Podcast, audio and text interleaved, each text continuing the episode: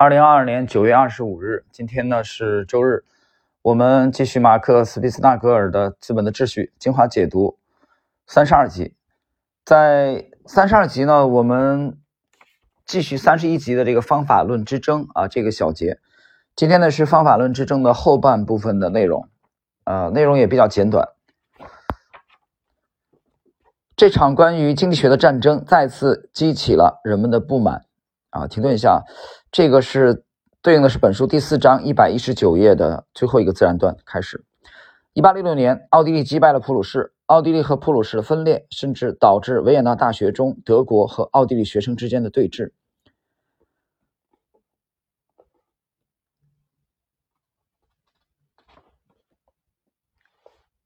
接着，一百二十页的第二个自然段，门格尔与德国历史学家的决裂。引发了人们对门格尔学派的评论，后来变成奥地利学派或维也纳学派。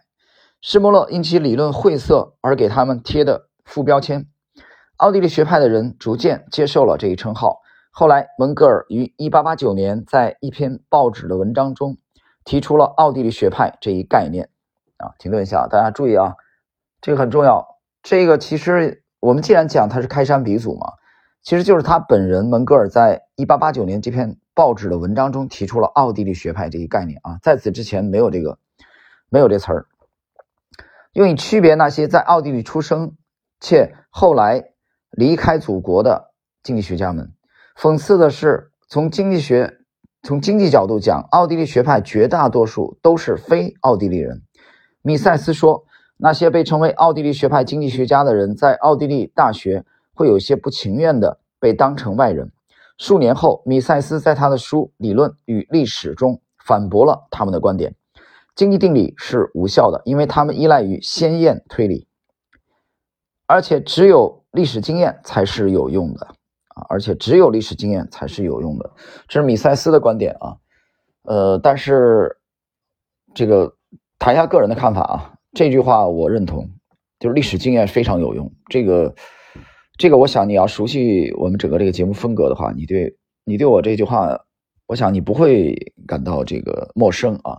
就像大家去研究一下，呃，在我举个例子，你就懂，在华尔街的啊和美国经经济学界啊经济这个这个非常有名望的伯纳德巴鲁克，你去研究伯纳德巴鲁克的这个波澜壮阔的一生，你就会发现，他早期也就是华尔街的一个一个一个小子。啊，一个一个从事金融投机的小子，后来呢，他把在运华尔街成功的经验啊，又开始去从政，甚至做慈善。那么他其实虽然是杰西·利弗莫尔的晚辈，但是你去研究杰西·利弗莫尔的一生啊，研究这个杰拉杰拉德勒布的一生，然后再研究这个伯纳德·巴鲁克的一生，利弗莫尔没有从政的经验，但是巴鲁克从早期的投机生涯转型成为。呃，一个非常成功的商人和政客，但是他也是在早年积累了对人性的深刻的这种洞见，听懂了吗？就是洞悉人性，他研究的就是人的行为，这里边其实就包含了历史经验的巨大的价值，包括利弗莫尔。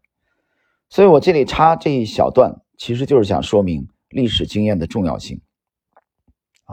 我现在还没有去啊去学习和研究到，比如说。伯纳德·巴鲁克啊，他的这种这种经验和奥派的这种这种交集，但是大家记住，历史经验的这种巨大的价值，其实往往是被许许多多的人所忽视的啊。所以你看，他喜欢研究历史的人，他就不自觉的就研究人性啊，那么不自觉的就到方法论，不自觉的就上升到了哲学的啊这种这种高度。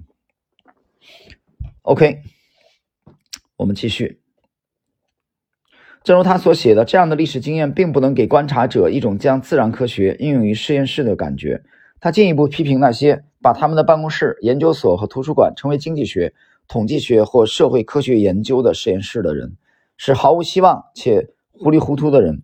米塞斯说：“历史事实需要在已存在定理的基础上加以解释。”然而，德国历史学派在本质上否认这种经济理论的存在。因此，正如米塞斯所言。他们的观点等同于对经济学的绝对否定。相比之下，蒙格尔则致力于提炼具有普遍性的、适用于所有国家文化和时代的经济理论。其实读到这儿的时候啊，就是我第一次读到这里的时候，我头脑当中闪现出来的这个一个词就是两个字，哪两个字呢？普世，普遍适用。啊，所以蒙格尔，大家看，蒙格尔致力于提炼提炼的就是有普遍性、适用适用于所有国家文化和时代的经济经济理论。这就需要从手段到目标这样的研究框架，而蒙格尔在这方面恰恰是先驱。然而一一直都否认因果关系论的德国历史学派的学者们肯定是完全无法接受这种研究框架的。比如说啊，施摩勒，我们看以施摩勒为首的历史学派和以蒙格尔为首的理论家之间的争论，比数据的使用和经济理论的应用有着更广泛的影响。战前帝国时期的德国历史学派以德国主要的经济学家、历史学家和政治家组成，他们与社会主义者一起坚持认为，不受管制的自由市场最终会剥削工人，甚至损害国家利益。然而，他们与社会党在革命的必要性上存在分歧，并提出国家社会主义即用社会改革来解决问题。比如，19世纪80年代和90年代，德国首相奥托·冯·俾斯麦，人称“铁血宰相”，实施的现代福利国家制度。米塞斯在1952年首次出版的文章集《规划自由》中，将当今干预主义上的进步主义的渊源追溯至。德意志帝国的最高智囊团，尤其是施摩勒，引发了两种正统学说的冲突：俾斯麦学说与杰斐逊学说。其他人则把纳粹分子的崛起与俾斯麦及其同时代人播下的种子联系在一起，形成了一种更强大、更隐性的联系。如果奥地利学派的追随者把它视为自由的堡垒，啊，正如这个罗恩·保罗在本书前言中所写的那样，那也是。无可厚非的，呃，其实今天这个小节非常简短啊。这个在下一集我们正学这个下一个小节奥地利学派啊，这个小节结束第四章的学习之前，呃，其实，在最后这个小节以施穆勒为首的历史学派和蒙格尔为首的理论学派他们的这种论战啊，它是充斥了我们今天整个的呃这个这个小节的主要的内容。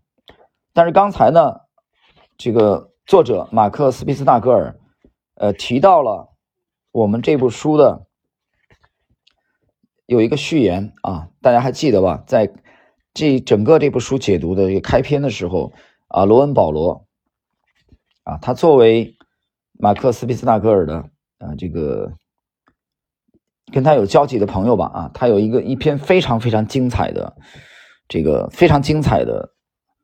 这篇序言，我当时去去解读的时候啊，我觉得在这里呢，我们今天结束这个小节的后半部分，三十二集的最后这个部分，这个之前我们有非常有必要去重温一下罗恩保罗那篇序言当中的精最精华的部分。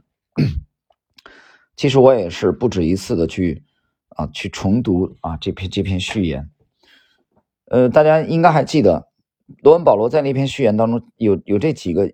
点啊，特别的闪光。我们简短的回顾一下，啊，也加深一下对这个小节的学习。那么，罗恩保罗在这个序言当中提到，那么本书要传递的核心信息，展示了人们如何与市场过程和谐相处，不管市场是否发生了扭曲。这些年来，对自由市场重要性越来越深刻的认识，帮助我们，帮助我看清了需要通过政治行动捍卫市场的必要性。各位，捍卫市场就是捍卫自由。OK，接着他也罗恩保罗提到，而我从未放弃我的信念，只有不受干预的市场才与个人自由相配啊，相匹配的意思。这种自由通过健全货币得以实现，这是奥地利学派的一个基本概念。主流经济学家一直在贬低其重要性。这些自说自话的所谓主流经济学家专家，一直都在制造永无休止的不良后果。呃，接着罗文保罗这样提到：遗憾的是，政客们坚持认为货币增长可以带来经济增长，他们漠视这个事实，即政府无法创造任何东西。罗文保罗还提到，垄断控制造成的扭曲和腐败能让少数人受益，却在长期损害了大多数人的利益。但是最终无法抗拒的自然规律会赢，市场的自由选择是经济的唯一出路。太精彩了啊！真的，我觉得振聋发聩，非常非常精彩。呃，对对，自由对市场，呃的这种认知，我觉得这个里头其实呃，并不是说就跟这个研究的功力啊，或者说我我们作为单一个人来说，跟智商啊，就是有很大的关联的。就是换言之，我我不认为另外一派的智商有问题，不是有问题，不是蠢的问题，对吧？智商有问题那是蠢，那是笨啊。那什么问题呢？是坏的问题。他不是不懂这个道理，他他懂，他懂，他为什么非要扭曲呢？啊，他为什么要强奸市场呢？啊，强奸自由，打压自由呢？很简单，屁股决定脑袋，是利益决定的，啊，是利益决定的，因为只有强烈的干预，只有牢牢的竖起这面大旗，所以你发现凯恩斯主义在最近的这几十年啊，二战以后这么这个甚嚣尘上，得到了这个追捧，很简单啊，他迎合了人家的利益。对吧？那么再看，像冯米塞斯和这个冯哈耶克，为什么长时间终其一生都受打压？哈耶克到晚年啊，大概八十多岁以后啊，去世之前没几年才获得了诺贝尔经济学奖，对吧？从研究的功力来说，从学术纯学术的角度来说，米塞斯和哈耶克绝对是应该进入。经济学的这个殿堂的大家中的大家，但是呢，长久的实际上被边缘化，尤其是米塞斯，啊，哈耶克后来啊还还比较受追捧，以他的这个个人的这种生涯的巅峰作为奥派发展的一个一个一个巅峰，啊，我们我们如果是调侃一点讲啊，从八字来说，可能这个哈耶克比比他的导师米塞斯更幸运一些，当然这是从个人一生的这种呃荣誉来说，但实际上呢。这师徒两个实际上都是被边缘化的，不单是他们被边缘化，奥派整个作为这个经济学的这个流派都是被主流所边缘化的，排斥在主流之外的。所以这背后的原因真的值得我们深刻的去思考啊，深刻的去思考。那么，就像啊，比如说啊，商君啊，像像中国法家的这个商鞅啊，韩非他的学说。对吧？大家再思考一下佛教啊和道教啊，在某些国家的这种，呃，这个云泥之畔吧，天壤之别。去看看佛教的寺院多么兴盛啊！再去看看道教的多么冷落。那年我跟朋友去这个，大概是一九年吧，应该是一九年前后啊，跟跟朋友到这个。到到到杭州的这个这这个道教很有名的啊，那个那个道观去看一片破败的景象啊，就实地又去又去又去看凤凰山吧，好像是。那我们把车开上去以后，我们去去看那个很有名的道教的，结果呢，一片破败的景象，非常非常凄惨。你去跟灵隐去去对比一下。跟灵隐，还有这个天竺啊，天竺三寺。这去年我们又去，又去了上中下天竺，都在重修啊，在重建啊。所以你去对比一下佛教和道教，你发现差别是非常非常之大啊。这里边这个就是一个义，一个阳，一个宝，一个贬，这背后其实这真的是有很深的啊。很深的东西是值得我们去去思考的啊！道教主要主张什么？主张清净无为，主张不干预，主张不折腾，对吧？所以道教实际上我们去把它溯源的话，把把这个奥派溯源的话，你发现它和中国的道教真是有大道相通的地方，不干预，少干预啊！少干预本身就是什么？就是尊重这个 freedom 自由，尊重市场。调配 资源的能力，相信市场，但是这个这个过程，在这个过程中，实际上，那么利益就少了很多链条，对吧？权力怎么寻租呢？不太好寻租，很难。你只有干预才好寻租啊，才有项目这这个猪肉啊、猪油才能过过手，很有意思啊，这是一个非常非常有趣的现象。OK，时间关系，我们今天呢，呃，就跟大家讲到这里吧。啊，我们解读到这里，三十二集啊，我们结束了这个第四章的倒数的第二个这个小节的学习。我们下一期继续。